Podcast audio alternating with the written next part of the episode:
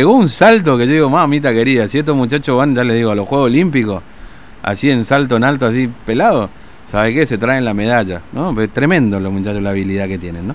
Bueno, estábamos en una escuela, intentaron robar ahí en esta escuela, está cerrada aquí en Capital y muchas de las escuelas de Capital van a continuar cerradas. Mientras tanto, ayer nosotros les habíamos anticipado ya, habíamos conversado justamente con el director de una escuela ahí de la zona de Estanislao del Campo, una escuela rural, cómo iba a ser este, esta nueva normalidad, entre comillas, o este regreso a clases.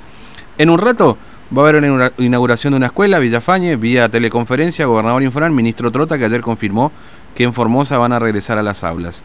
Eh, ¿Se cumple el protocolo? ¿No se cumple el protocolo? Vamos a conversar con uno de los gremios, en este caso con voz docente y su secretario general Manuel Pereira, que tiene la amabilidad de atendernos. Pereira, buen día, ¿cómo le va? Fernando lo saluda, ¿cómo anda?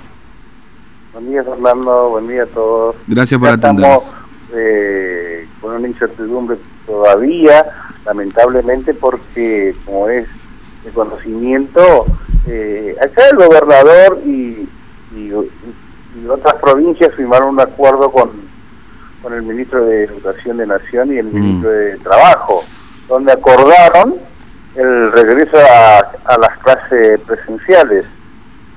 Ya tenemos conocimiento que San Juan en algunos departamentos volvió a las clases. Sí y eso va a ocurrir supuestamente porque así como nosotros somos un gremio que tenemos paritario a nivel nacional, mm. pero lamentablemente en nuestra jurisdicción no tenemos el, conocimiento, no tenemos diálogo con la cartera educativa ni con el gobernador. Por lo tanto, eh, lo que informamos es, nos vamos enterando a través de la prensa o a nivel nacional. Por eso eh, ahora, este, como vos decías, hoy van a inaugurar un, jardín en una picadita en el interior de la provincia a través de teleconferencia con el ministro de Educación, el gobernador.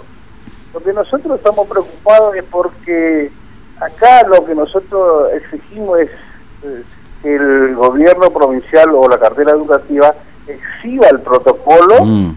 Por el cual se van a reiniciar las clases, porque incertidumbre para todos los la comunidad educativa es grande porque que tenemos que saber quiénes son los chicos que van a volver a los salones qué escuelas están dentro de ese programa del protocolo porque averiguamos consultamos con nuestros delegados del interior que trabajan en escuelas rurales y esas escuelas todavía no están en condiciones Mm. Es decir, a ver, a ver, perdón, Pereira. Sí, es decir, usted me dice que muchas de las escuelas, pues, se calcula que son 400 más o menos las escuelas rurales que podrían volver, cerca de 8.000 alumnos. Muchas de estas escuelas no, no están en condiciones para este regreso a las aulas en esta pandemia. Por eso, eso es lo que nosotros decimos. Según la información que nosotros tenemos, son 408 escuelas rurales que tienen que funcionar o que tienen que regresar eh, los chicos para la educación presencial, mm. eh, que son aproximadamente 8.000 alumnos. De eso seguramente progresivamente, por eso, de acuerdo al protocolo, cuáles son esas escuelas que van a ir regresando esta semana, la próxima semana o en el mes de, septiembre. Mm. Pero esa incertidumbre es lo que tenemos con nosotros como gremios y tenemos muchos afiliados que trabajan en escuelas rurales que ellos nos, llaman constantemente eh, la preocupación, porque acá nosotros, el, el fin nuestro es la vía seguridad del docente. Claro. Nosotros queremos eh, que el docente esté, protegido. Mm. Ahora, eh, eh, todo fue muy muy oscuro este regreso a clase de Pereira, ¿no? Porque ayer el, el, gobierno hasta última hora siguió, a través por supuesto de los voceros, en este caso el ministro de Gobierno, siguió insistiendo que, que no iba a haber vuelta a clases, que era una decisión que iba a tomar el gobernador Infran. Nosotros ayer tuvimos la ocasión de hablar justamente con el director de una escuela que nos había dicho que ya habían empezado con las clases semipresenciales o con esta modalidad de dos horas, la mitad de los chicos, que no era obligatorio, y el gobierno lo seguía negando, ¿no es cierto? Algo bastante contradictorio todo, ¿no? Porque en definitiva hoy sí anuncian el regreso a clases, o sea... Lo que hay que entender que acá hay un acuerdo que viene eh, mucho dinero. Mm. Y para, para que se reciba ese dinero, eh, sí o sí hay que cumplir el compromiso. Eso es lo que nosotros decimos, mm. porque eso es lo que dan a entender.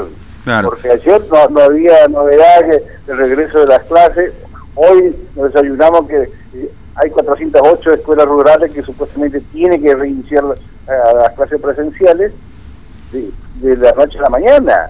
Pero ese por el compromiso del señor gobernador con a nivel nacional. Claro.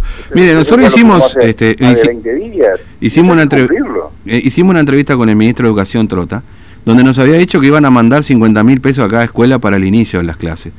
Ayer los directores de la escuela que hablábamos nos decían que están poniendo de su bolsillo para hacer eh, preparaditos, como le dicen, agua y alcohol, porque no le mandaron nada para el inicio de las clases. Eso es lo que nosotros le decimos a, a nuestros afiliados de cada escuela por favor, que no saquen nada de su bolsillo. Eso es una prioridad del Estado. El Estado es el que tiene que proveer de todo eso. Si el Estado no provee, lamentablemente, ahí esa escuela no tiene que funcionar. Como dijo el ministro Trota en la conferencia, la teleconferencia con los gobernadores. Escuela que no esté en condiciones no funciona. Fue clarísimo. Y nosotros estamos de acuerdo con eso. No, va a ser cosa, nosotros decimos, que tanto el ministro o otras autoridades educativas presionan a esos directores que sí o sí funcione eso, ese establecimiento educativo, sin estar en condiciones. Eso es lo que nos preocupa a nosotros. Y, esa es la tarea nuestra como gremialistas, que seguramente eh, si nos da la posibilidad de recorrer la provincia, lo vamos a hacer. Vamos a, vamos a inspeccionar todo ese establecimiento mm. educativo que están funcionando. Mm. Y sobre todo el aporte que puedan hacer los, los afiliados, los propios docentes, ¿sí? porque ustedes puedan recorrer la provincia, pero si en definitiva no, no, no les dicen la realidad que están atravesando, tampoco uno puede adivinar, digamos, ¿no? Entonces se hace muy difícil a veces toda esta cuestión, ¿no? De, tratar de resolverlo, sobre todo porque en definitiva son muchos los papás también, este Pereira, la realidad es esta, que no quieren mandar a sus hijos a la escuela. Pero eso es lo que decía Fernando. Lamentablemente acá la provincia, no sé por qué, cuál es el motivo, que para elaborar el protocolo como le exige Nación, tiene que estar todos los actores de la, educación, inclusive los padres, los docentes, los gremios, el, gobierno, todo tiene que participar, tiene que haber una participación amplia, porque si no los padres es difícil que envíen a esos chicos a la escuela, como decía. En los lugares rurales, bueno, donde hay una matrícula, porque hay, hay escuelas que tienen una matrícula de 12, 15 alumnos nada más. Claro, sí, sí son, son dos, tres manzanas que se conocen y ahí van a cumplir seguramente, porque no, no, no, no, no implica mucho gasto, pero nosotros le decimos a nuestros afiliados, a, a la docencia en general, que por favor no le faciliten al gobierno comprando alcohol en gel, agua lavandina, no. Eso tiene que proveer todo el Estado porque el dinero va viene de nación. Sí, este, el tema que llegue, digamos, ¿no? Mire, yo estoy leyendo acá el protocolo de San Juan, eh, donde, bueno, e, es similar en la práctica en la que se ha implementado acá. Lo que pasa es que acá no se ha difundido ese protocolo. Y ahí es donde me parece que, que aparecen un poco la incertidumbre que muchos papás pueden llegar a tener de mandar a sus hijos a la escuela, digamos, ¿no?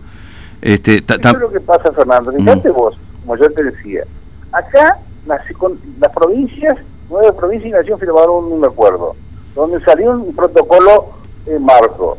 Cada, cada jurisdicción tiene que elaborar su protocolo. Una vez elaborado, tiene que enviar a Nación y Nación aprueba ese protocolo, como ocurrió en San Juan. Mm. Juan elaboró el protocolo, envió a Nación y fue aprobado. Eso es lo que nosotros vemos acá en Formosa, lamentablemente, en nuestra jurisdicción. No sé si no ocurrió o ocurrió con algunos gremios amigos al, al, poder que nosotros no estamos enterados. Mm. Eh, Pereira, gracias por su tiempo, muy amable, que tenga buen día. No, por favor. Un abrazo, eh, hasta luego. Manuel Pereira, secretario general de Voz Docente, en este regreso a clase, bueno, le dice, las escuelas no están en condiciones para volver. Y en definitiva, son ocho